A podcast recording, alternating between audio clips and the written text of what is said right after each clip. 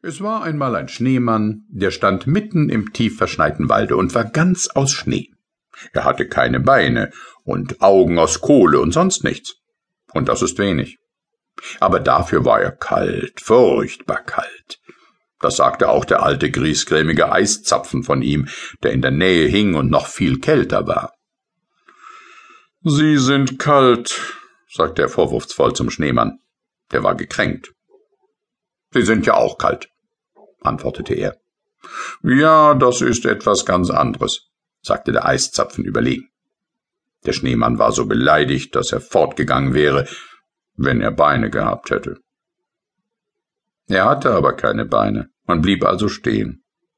Doch nahm er sich vor, mit dem unliebenswürdigen Eiszapfen nicht mehr zu sprechen. Der Eiszapfen hatte unterdessen was anderes entdeckt, was seinen Tadel reizte. Ein Wiesel lief über den Weg und huschte mit eiligem Gruß an den beiden vorbei.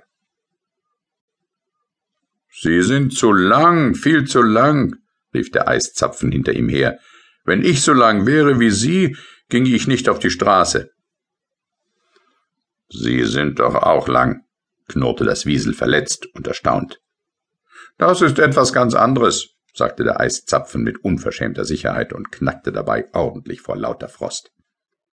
Der Schneemann war empört über diese Art, mit Leuten